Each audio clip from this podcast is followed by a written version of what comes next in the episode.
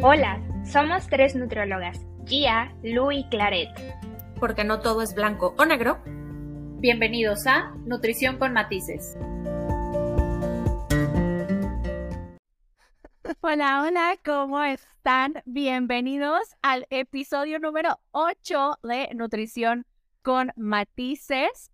Queremos, como siempre, agradecerles por sus bonitos comentarios, su apoyo en los episodios pasados, por escucharnos ya sea en Spotify o escucharnos y vernos en YouTube. Estamos todavía muy entusiasmadas con este proyecto que esperemos que el entusiasmo siga y siga por los siguientes capítulos. Ya les anunció Claret que al episodio 10 tendremos una sorpresa y ya estamos a nada, nada de llegar. ¿Cómo están, chicas? Feliz semana. Estamos muy bien. Aquí porque si no gritamos las dos al mismo tiempo, yo lo sé, pero estaba esperando a que Gia gritara. Pero bueno, ya, ya empecé. eh, pues, estamos muy bien, bueno, estoy muy bien, estoy muy contenta. Este, inclusive estoy muy emocionada por este episodio porque es uno de los temas que también me gusta platicar mucho con mis pacientes, sobre todo porque es algo que abunda en redes sociales. Ahorita les va, les va a comentar Lu de qué vamos a platicar. Y también emocionada porque ya casi llegamos a los 10 y obviamente como es 10 hay sorpresa y todo, que ya lo dijimos en el episodio pasado. Si es que no nos han escuchado, vayan a escúchenos por favor, coméntenos, publíquenlo, compártenlo con la tía, con la abuela, con el primo, con quien quieran, para que, para que todo el mundo nos escuche y que podamos seguir eh, creciendo en este podcast súper bonito, súper interesante y súper fregón que tenemos las tres. Hola a todos, ¿cómo están? Eh, espero muy bien, bienvenidos todos a este nuevo capítulo eh, que esperamos sea de funcionalidad para ustedes en temas de información y si no, pues al menos que se diviertan un rato escuchándonos, ¿no? Y así como mencionaba Lu, estamos y seguimos muy contentas y muy agradecidas por la respuesta que hemos tenido. Y antes de iniciar este episodio, a mí me gustaría nada más hacer un pequeño comentario en relación con el episodio anterior. Eh, tuve la oportunidad de compartir algunas pequeñas partes en mis redes sociales y la verdad me sorprendió la cantidad de mensajes que recibí de em, otros nutriólogos, mujeres, hombres, eh, de personas que se dedican a la parte de las ciencias del ejercicio, entrenadores y demás, de cómo este tema de la presión social que se siente por el área a la que nos dedicamos es algo de lo que muchas veces no se platica, pero que es una realidad constante, ¿no? Y fue también muy impactante leer algunas de las experiencias que eh, con confianza me compartieron. Y bueno, me gustaría nada más cerrar ese punto diciéndoles, como les platiqué o como platiqué con varios de ellos en su momento, que realmente lamento mucho que se sientan de esa forma y que de verdad espero poco a poco ese sentimiento de incomodidad que les genera todo eso se vaya desvaneciendo. Y que también poco a poco llegue el punto en el que se den cuenta de que su forma física es simplemente una muy, muy, muy pequeña parte de lo grandes personas que son y de lo grandes profesionales que son, ¿no? Y que al final em, ese sentimiento no pese tanto y que sea algo con lo que puedan lidiar al día a día sin que en realidad les genere ningún tipo de sensación de incomodidad, ¿no? Y simplemente gracias por compartir todas esas historias que eh, tuve la oportunidad de leer en el transcurso de estos días. Y al final, digo, creo que el podcast lo hemos hecho para compartir nuestra parte de experiencia, pero también recibir estos comentarios y estas retroalimentaciones y pues también es, es parte de nuestro crecimiento en este proyecto, ¿no? Que se identifiquen y saber que pues en muchos temas a todos nos pasa lo mismo, ¿no? En la consulta, en nuestra vida y al final pues conectar con un poco más de gente. Eh, nuestro tema de hoy creo que tiene mucho que ver con la explosión de las redes sociales y que los nutriólogos empezáramos a tener Instagram, Facebook y ya todas las que vinieron después, TikTok y no recuerdo, ahora viene una nueva. Yo apenas estoy aprendiendo TikTok, ¿por qué me hacen esto? Este, ¿Viene una nueva? Algo nuevo. No está todavía disponible para Latinoamérica, pero bueno, cuando me, acuerden les, les comparto el dato. Por favor. Este, y vamos a hablar sobre nuestra opinión de las recetas fit. Y este programa va a estar muy bueno porque creo que aquí vamos a tener la defensa y la contra del tema. Ya estuvimos platicando un poquito antes de empezar a grabar. Y bueno, creo que como parte de ver perfiles de personas que se dedican a la nutrición, al entrenamiento, eh, chicas, modelos fitness o chicos también que se dedican a esto, pues todos compartimos un poco de nuestro estilo de vida. Yo voy a hablar sobre mi perfil de, de, nutrióloga en redes sociales, que sí tiene algo de estilo de vida, tiene por ahí algo de repente de entrenamiento, pero la mayoría de mis posts son recetas, ¿no? Como ideas para adaptar a tu plan de alimentación y pues que también es una herramienta para mis pacientes, ¿no? Yo te doy estas recetas en tu plan de alimentación, pero siempre puedes recurrir a las ideas de internet. Y entonces, pues pasó que un día todo era fit y hay eh, hotcakes fit, eh, pozole fit, pambazo fit, espagueti fit y todo empezó a llamar agua fit. Y va a haber quien lo ame y va a haber quien lo odie, van a ver ahorita y volvemos a repetir que estas son nuestras opiniones y como lo dijimos en el eh, episodio pasado, también dependerá de lo que tú busques en un nutriólogo que vaya con tu, tu manera de pensar. Entonces aquí vas a decidir si vas a agendar cita con Gia, con Claret o conmigo, de verdad, lo que opinen. Con tanto, ¿no? Impresión social, público conocedor. Entonces, no, empezar a platicar, porque creo que también decirle fit algo es, o sea, un abanico de posibilidades. ¿Qué es para ustedes una receta fit? O sea, ponerle el fit a una receta, ¿qué implica? Claret, entrale tú primero. Ok, uh, desde mi punto de vista, cuando al inicio más bien, cuando veía recetas fit como tal, yo me iba del lado de justamente menos calorías, menos carbohidratos, menos grasa, menos eh, eh, cosas industrializadas, etcétera, más hacia el lado de ser healthy o tener casi casi del pasillo del supermercado de que es todo saludable, ¿no? Porque incluso ya hay pasillos así. Pero hoy que lo llevo en la práctica y con el avance que he tenido como en conocimiento, empatía con mis pacientes, para mí la palabra fit ya es un contexto de fit es lo que a ti te acomode, lo que entre para ti, lo que a ti te caiga bien con tus características y con lo que necesitas, ¿no? Porque al final si nos vamos con qué es realmente la definición fit en un platillo, híjole, puede haber muchas controversias por quién lo está publicando, quién lo está viendo, cómo lo recibo, cómo lo comparto. Entonces son muchas cosas que, que no se puede tener una sola definición para un platillo fit o poniéndole ese nombre. Entonces es una forma más sencilla de decir, ese platillo va a ser fit si realmente va con lo que tú estás buscando, lo que tú quieres tus gustos también en cuestión a sabores, texturas y todo lo que quieras y que realmente nutricionalmente pues lleve un balance como tal.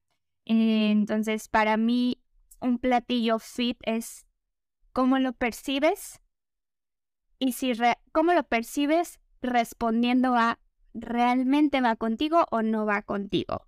Punto. Ok. En mi caso, yo sí soy una asesora que no utiliza la palabra fit en temas de recetas, ¿no? porque en mi experiencia, el concepto de fit es muy subjetivo para cada persona, ¿no? Como mencionaba ahorita Claret, el fit es algo que se adapte a tu estilo de vida, es un punto interesante de verlo. Em, en mi caso, creo que es una palabra que puede aplicarse a muchos contextos y que precisamente al ser tan subjetiva para el contexto de cada quien, eso puede generar más confusión, ¿no? Y lo veo en el día a día. Es que, ah, sobre todo cuando vienen estos festejos que implican temas de repostería, sobre todo, ¿no? Un pastel fit, el pan de muerto fit, ¿no? La rosca existe como mucha confusión porque hay personas que el fit implica automáticamente que es sin calorías, ¿no? el fit puede implicar que es sin azúcares o sin carbohidratos. El fit puede implicar que es sin gluten. El fit puede implicar que es sin grasa. El fit puede implicar que es sin conservadores, etc. Entonces, hay una gama impresionante de lo que para una persona puede implicar el ser fit, ¿no? Y de nuevo lo escucho muchas veces, es que me comí una rosca, eh, pero sin culpas porque era fit, porque era em, keto, por ejemplo, y no tenía azúcar, ¿no? Entonces, como no tiene azúcar, es algo que me puedo comer sin problema, ¿no? Cuando muchas veces la versión original no fit de un platillo en específico puede tener un exceso en el contenido de calorías o de energía o en el contenido de otros macronutrientes, ¿no? Por ejemplo, puede no tener azúcar, pero a lo mejor sí puede tener un contenido elevado de grasas saturadas. Por lo tanto, eso para mí no entraría como un concepto fit porque al final sigue siendo otro extremo, ¿no? Y em, creo que ese es el punto principal por el cual yo decido no utilizar la palabra fit en temas de recetas, eh, porque eh, sí considero que dependiendo de los objetivos, de la personalidad, de la proyección que tengan las personas respecto a su alimentación, a su estilo de vida, puede llegar a ser incluso más contraproducente que positivo en algunos contextos. Y bueno, y es que ahora también, digo, hablando como del tema de, por ejemplo, keto y así, digo, es como esta adaptación de platillos a otros eh, contextos, ¿no? Que puede ser desde no tiene azúcar, una mejor elección de ingredientes, un cambio de una harina normal a una harina integral, bueno, refinada a integral. Puede ser un platillo low carb, keto, y hay un montón de, este, pues sí, un abanico de posibilidades que como decía Claret, que creo que también tienes que encontrar como esa versión que va para tu plan de alimentación en este momento, ¿no? Pero, eh, bueno, en redes sociales hay como esta discusión como de qué necesidad de estar haciéndole cambios a ciertos platillos. Y yo aquí voy a reconocer que yo sí les pongo hot cakes fit y uso fit en muchas de mis recetas, así como muchas veces les pongo eh, tal platillo low carb porque así lo requiere su plan en ese momento, ¿no? A mí me encanta ponerle nombre y apellido a mis platillos. Este, y bueno, desde mi punto de vista no pasa nada. Y les voy a decir que yo lo hago como una estrategia de, ok, el platillo original tiene muchísimas porciones de grasa y mi paciente no tiene calculadas tantas porciones de grasa, pues tal vez hago como la versión ligera, ¿no? Esa palabra le gusta mucho a mi amiga Liz, que voy a mencionar en este, en este episodio, porque justo, ¿no? O sea, es como empezó esta como revolución de por qué decirle fit a las cosas y como estás clasificando el platillo como bueno o malo y así, entonces ella usa mucho como versión ligera, que también me parece muy, muy adecuado. Entonces muchas veces yo hago estos platillos solo por incluirte un platillo igual de rico que tenga un poco medido cierto ingrediente que no es el ideal para ahorita este tu plan, ¿no? O sea, creo que solo es ponerle el nombre y que eso no quiere decir que nunca en la vida vayas a poder comer la versión original del platillo. Y mis pacientes en consulta lo saben. Es algo que yo trabajo muchísimo en la consulta, como no clasifiquemos a los alimentos como buenos o malos, simplemente nuestra alimentación debería de ser de cierta manera la mayor parte del tiempo si tenemos un objetivo de eh, salud, de estética, de rendimiento, ¿no? Entonces yo en lo personal no le veo lo malo cuando tienes una educación nutricional. Obviamente entiendo que el tema de redes sociales es que cualquier persona tiene acceso a tu perfil y no necesariamente te conoce como profesional de la salud y no sabe cómo cuál es tu idea general de la alimentación, ¿no? Pero yo lo hago tal cual con este objetivo, ¿ok?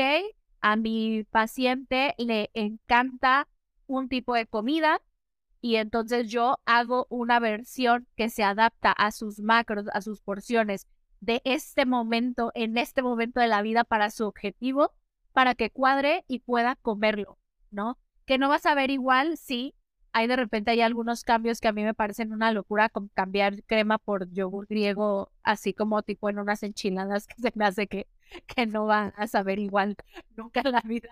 Y no lo hago porque tampoco creo que las grasas sean malas, ¿no?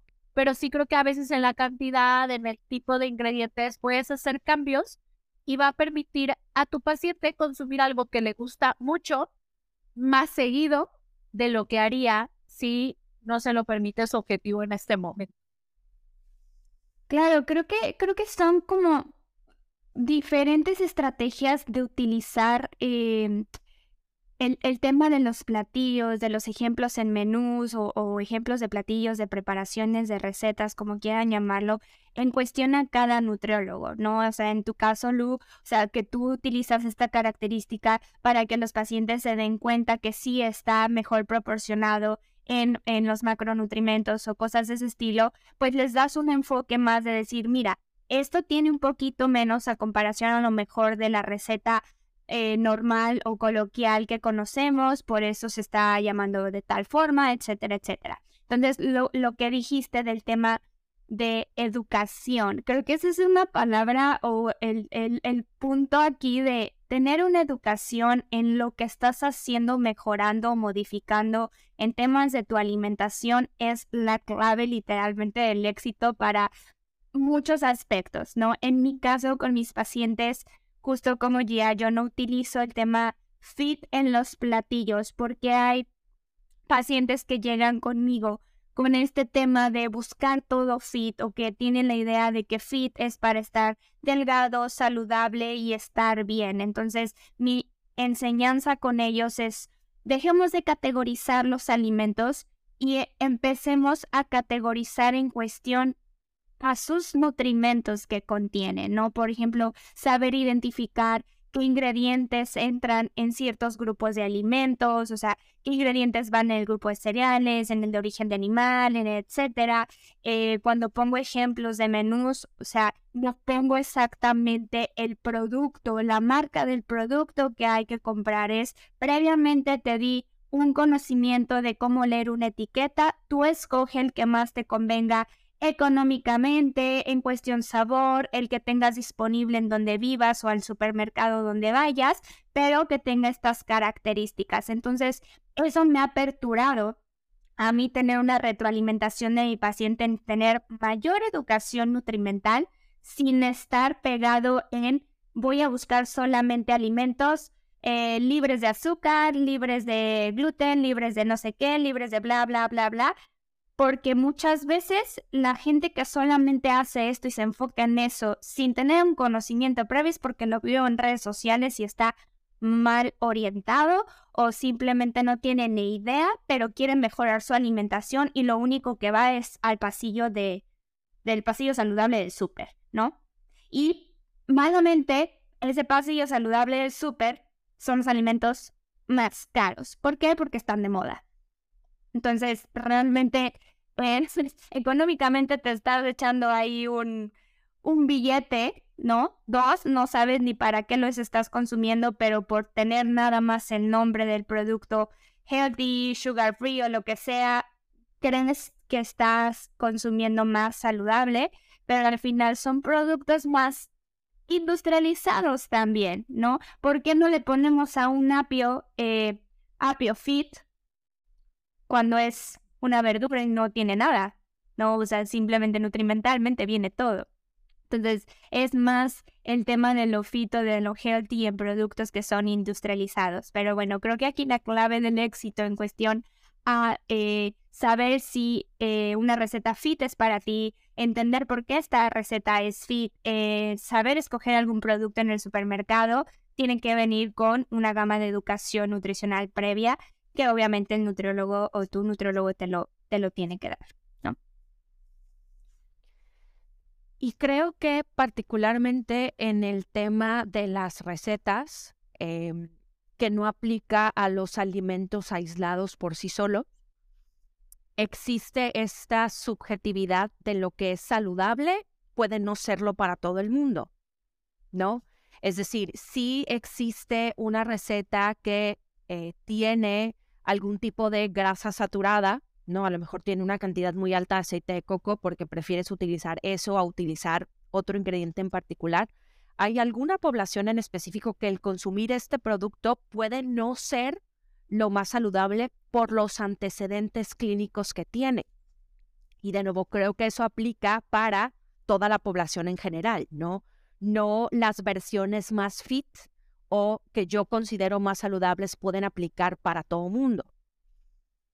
Y también el tema de la economía, ¿no? Como mencionaba Claret, generalmente todas estas adaptaciones, muchas veces, si tienen ingredientes activos, eh, ingredientes, perdón, comerciales que son más complicados de conseguir, que pueden ser incluso más caros, puede incrementar significativamente la frustración de quien pretende hacerlo, cocinarlo o comerlo, precisamente porque no se puede conseguir, ¿no? Sobre todo cuando vives en lugares donde la disponibilidad de estos alimentos está muchísimo más limitado. También puede generar de nuevo más confusión a la que ya existe precisamente considerando este contexto, ¿no? Y como mencionaban de forma muy acertada ambas, la clave definitivamente es la educación nutricional. Pero también volvemos a lo mismo. Existe una educación nutricional básica para la mayoría de la población, pero también existen ciertos contextos, ciertas características, ciertos diagnósticos ciertos objetivos, ciertos tipos de entrenamiento incluso, donde a lo mejor lo que pudiera ser saludable para una persona o funcional no lo es. Por ejemplo, a mí me pasa en el contexto del deporte de rendimiento con los postres precisamente, ¿no? O las galletas. Ok, considera que incluso en ciertas etapas esto puede llegar a ser funcional incluso por el desgaste físico que estás teniendo, por el tipo de entrenamiento, por el objetivo y a lo mejor puede ser que en otras etapas no, como mencionaba Lucía, y pudieras considerar hacer una modificación de la versión de las galletas Oreo, ¿no? O de las chips Ahoy, ¿no? Por así decirlo. Pero que de nuevo, para esa población en específico, incluso en ciertos periodos, puede llegar a ser mejor o una estrategia más acertada la versión original o no fit por así decirlo, en un contexto coloquial, eh, en base al tema que estamos platicando, ese punto, ¿no? Entonces, eh, creo que también, a pesar de que la educación nutricional es la base y coincido, también hay que considerar que dentro de la educación nutricional existen contextos diferentes para la población que pueden generar también cierta confusión, ¿no? Por eso cada asesor, como mencionaba Lucía, en base al tipo de población con la que trabaja, que ya la conoce, conoce sus personalidades, sus objetivos, las tendencias dentro de la alimentación, tomamos decisiones de lo, de lo que pudiera ser más acertado o no. Entonces, ¿a qué es a lo que voy con esto? Que a pesar de yo ser una nutrióloga que intento no utilizar la palabra fit en temas de platillos, no voy por la vida diciéndole a otros asesores de tú estás mal porque utilizas la versión fit, ¿no? O incluso con mis mismos asesorados, ¿no? tengo la oportunidad de trabajar o he trabajado con personas que son espectacularmente creativas en la cocina, que yo no lo soy, que me mandan de la versión fit del gansito, ¿no? La versión fit de ciertas cosas, que digo, qué espectacular situación, ¿no? Porque al final, como mencionas, parte de esta educación les permite fomentar su creatividad y hacer diseños de platillos que saben deliciosos, que entran dentro del contexto, pero que también comprenden que comerse también la versión original de no es para preocuparse tampoco, ¿no? Y creo que digo al final, cualquier nutriólogo que diseña un plan de alimentación con recetas hace una nueva versión de un platillo. Le pongas, claro, le pongas fit. O sea, al final tú vas a cuadrar la receta, que a lo mejor no es como la cocinaban las abuelas, ¿no? Lo vas a cuadrar para lo que es mejor para tu paciente en ese momento. Entonces, al final siempre vas a hacer adaptaciones. Yo, de verdad, no entiendo este hate por eh, pues digo, hablando de redes sociales, ¿no? Como decir como, eso no es un pozole porque es de pollo. Eso no es leche, digo yo, digo leche de almendras y leche de coco, perdónenme porque no sale de la glándula mamaria de la almendra. O sea, de verdad, yo creo que la gente también nada más está buscando un motivo para pelear. Que si no es arroz de coliflor, no es que parece arroz. O sea, sí es importante que el paciente o que el público en general entienda que un arroz, y lo voy a poner entre comillas para que no se molesten, de coliflor no va a tener los, los mismos nutrientes ni macros que un arroz original, convencional. Pero al final son, eh, es un nombre, ¿no? Les platicaba y les pedí autorización a Claredia Gia para hacer aquí un poco de revuelo antes de empezar a grabar. Sí, les comentaba hace, hace ya un rato, este, yo subí una receta de un brownie, que no era un brownie y no me importa. Yo le quería poner que era un brownie porque era un pan de avena que tenía claras de huevo y endulzantes sin calorías. Y bueno, lo subí y una chica que ni siquiera me seguía me comentó, eso no es un brownie. Y pues a mí me agarró en mi momento no tan amable y le puse yo como, pues no lo hagas. Y me metí a dar consulta. Y entonces pasaron dos horas en las que yo no vi el celular y cuando salí de consulta, aquello era, bueno, o sea, mis amigos estaban, pero aferradísimos a pelear con la mujer, ¿no? O sea, a que sí es un brownie. A, a que sí es un brownie, ¿no? O sea, era una pelea y ella no dejaba de contestar, de verdad contestó por hora. Recuerdo que esto fue un sábado por la mañana, entonces bueno, yo estuve como viendo los comentarios y entraba otra consulta y así. Recuerdo que era el mismo sábado, seis de la tarde, y la mujer seguía contestándole a todo el mundo que le ponía, ¿no? Y entonces yo, ella me peleaba que era entrenadora y que ya sus asesorados les decía que cuando tuvieran antojo de un brownie podía comérselo. Y yo, pues sí, o sea, pero si a mí se me antoja algo de chocolate todos los días y yo ahorita tengo un objetivo estético, por ejemplo, pues yo podría hacerme el brownie que no es brownie de avena, lo cual también está bien. Y comérmelo todos los días y saciar ese antojo, ¿no? De un panecito de chocolate. Yo sé que no es un brownie que no tiene mantequilla y demás, ni va a tener la textura perfecta de un brownie normal, pero es una estrategia en ese momento, ¿no? Recuerdo que ya mi discusión ya era ya por favor, date por vencida, ya una ame, ¿no? Digo, para mí mejor, eso es engagement, ustedes peleen, a mí mismo, me voy a servir. Usted venga y comente. Usted venga, comente, hágame famosa, por favor. y hágame, ¿cómo se llama este que, que, que, que hay un video y tú estás hablando, criticando? Eso, los dos, háganme dúos y todo, por favor. Y bueno, al final yo no permito que me hagan dúos tampoco. Ah, no es para tanto. No es para tanto. Pero bueno, yo terminé contestándole como, a ver, es una estrategia que yo utilizo para mis pacientes. Si tú le quieres decir a tus asesorados lo que tú quieras, yo soy una nutrióloga haciendo recetas basadas en mi conocimiento de nutrición. Yo no soy chef, ni me interesa ser repostera, ¿no? Y esta es la opción que existe. Tómala, déjala. Entonces tampoco entiendo como esta necesidad de, de estar peleando. O sea, pues no lo hagas. O sea, si no se te antoja, no lo hagas. Y mis pacientes sabrán si hacen mis recetas o no también, ¿no? Pero te digo, este extremo como de, eso no es arroz, eso no es leche, eso no es una hamburguesa porque no tiene carne. Bueno, o sea, neta, ponerle un nombre a un platillo es un problema tan grande. Es, es que volvemos a, a, ese tema de, de, fit, es muy subjetivo para cada quien. Entonces, creo que eh, con nuestros pacientes, o en mi caso también, no, creo que entre las tres, o sea, la, la, la creatividad que, que los pacientes pueden generar con cualquiera de los ingredientes que vaya dentro de sus necesidades, inclusive si hay algún diagnóstico, diabetes, hipertensión, y que empiecen a tener más creatividad con la preparación de sus platillos, también promueve que el hecho de que si no están en casa y tienen que ir a un restaurante o están de viaje y coman en la calle, también son más capaces o tienen este, esta mayor flexibilidad con conocimiento de saber qué seleccionar. Y a esto voy con que puede llegar a ser sostenible el hecho de ser creativos con tus platillos con respecto a, la información nutrimental o educación nutrimental que estás recibiendo para tus características y necesidades. Esto yo lo, aplico en todos mis pacientes porque uno de mis objetivos con cada uno de mis pacientes es literalmente en la primera consulta les digo, o sea, mi objetivo es sí que tengas algunas asesorías conmigo y que no vuelvas conmigo, porque eso quiere decir que con tu alimentación estás siendo sostenible, estás siendo capaz de llevar un equilibrio y agarraste realmente todos los recursos para poder modificar eh, tu alimentación con respecto a cómo va modificando tu cuerpo y cómo van modificando tus necesidades como tal.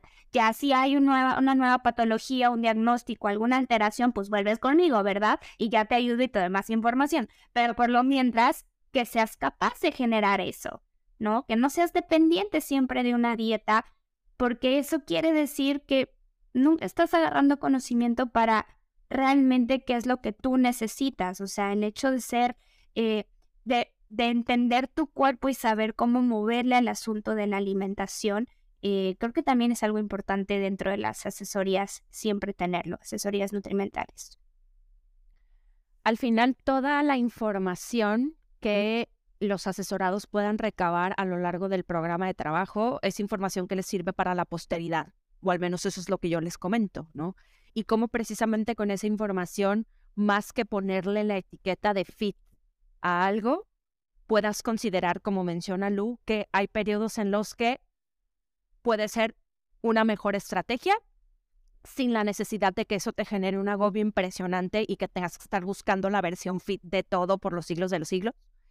Y como también cuando, sí, por alguna situación en particular, como menciona Claret, que sales y que al final, por donde estás, em, cuadrar tu estrategia de alimentación se complica mucho más de lo que hubieras considerado, pues la versión original de un platillo tampoco va a suceder mucho, ¿no? Es decir, la clave considero yo para el diseño de platillos en cualquier versión o para el seguimiento de un programa de alimentación siempre va a ser encontrar un balance. Y eso es lo más difícil porque eso es lo que requiere de educación nutricional, de constancia, de paciencia, más allá del tema de la perfección o de buscar desesperadamente seguir una estrategia única para lograr un objetivo único, ¿no? Totalmente. Les recordamos que este episodio se trata de nuestra opinión personal. También si me quiere venir a pelear tengo ganas de pelear el día de hoy. Escríbanme, escríbanme. Este, no, pero publiquen los posts.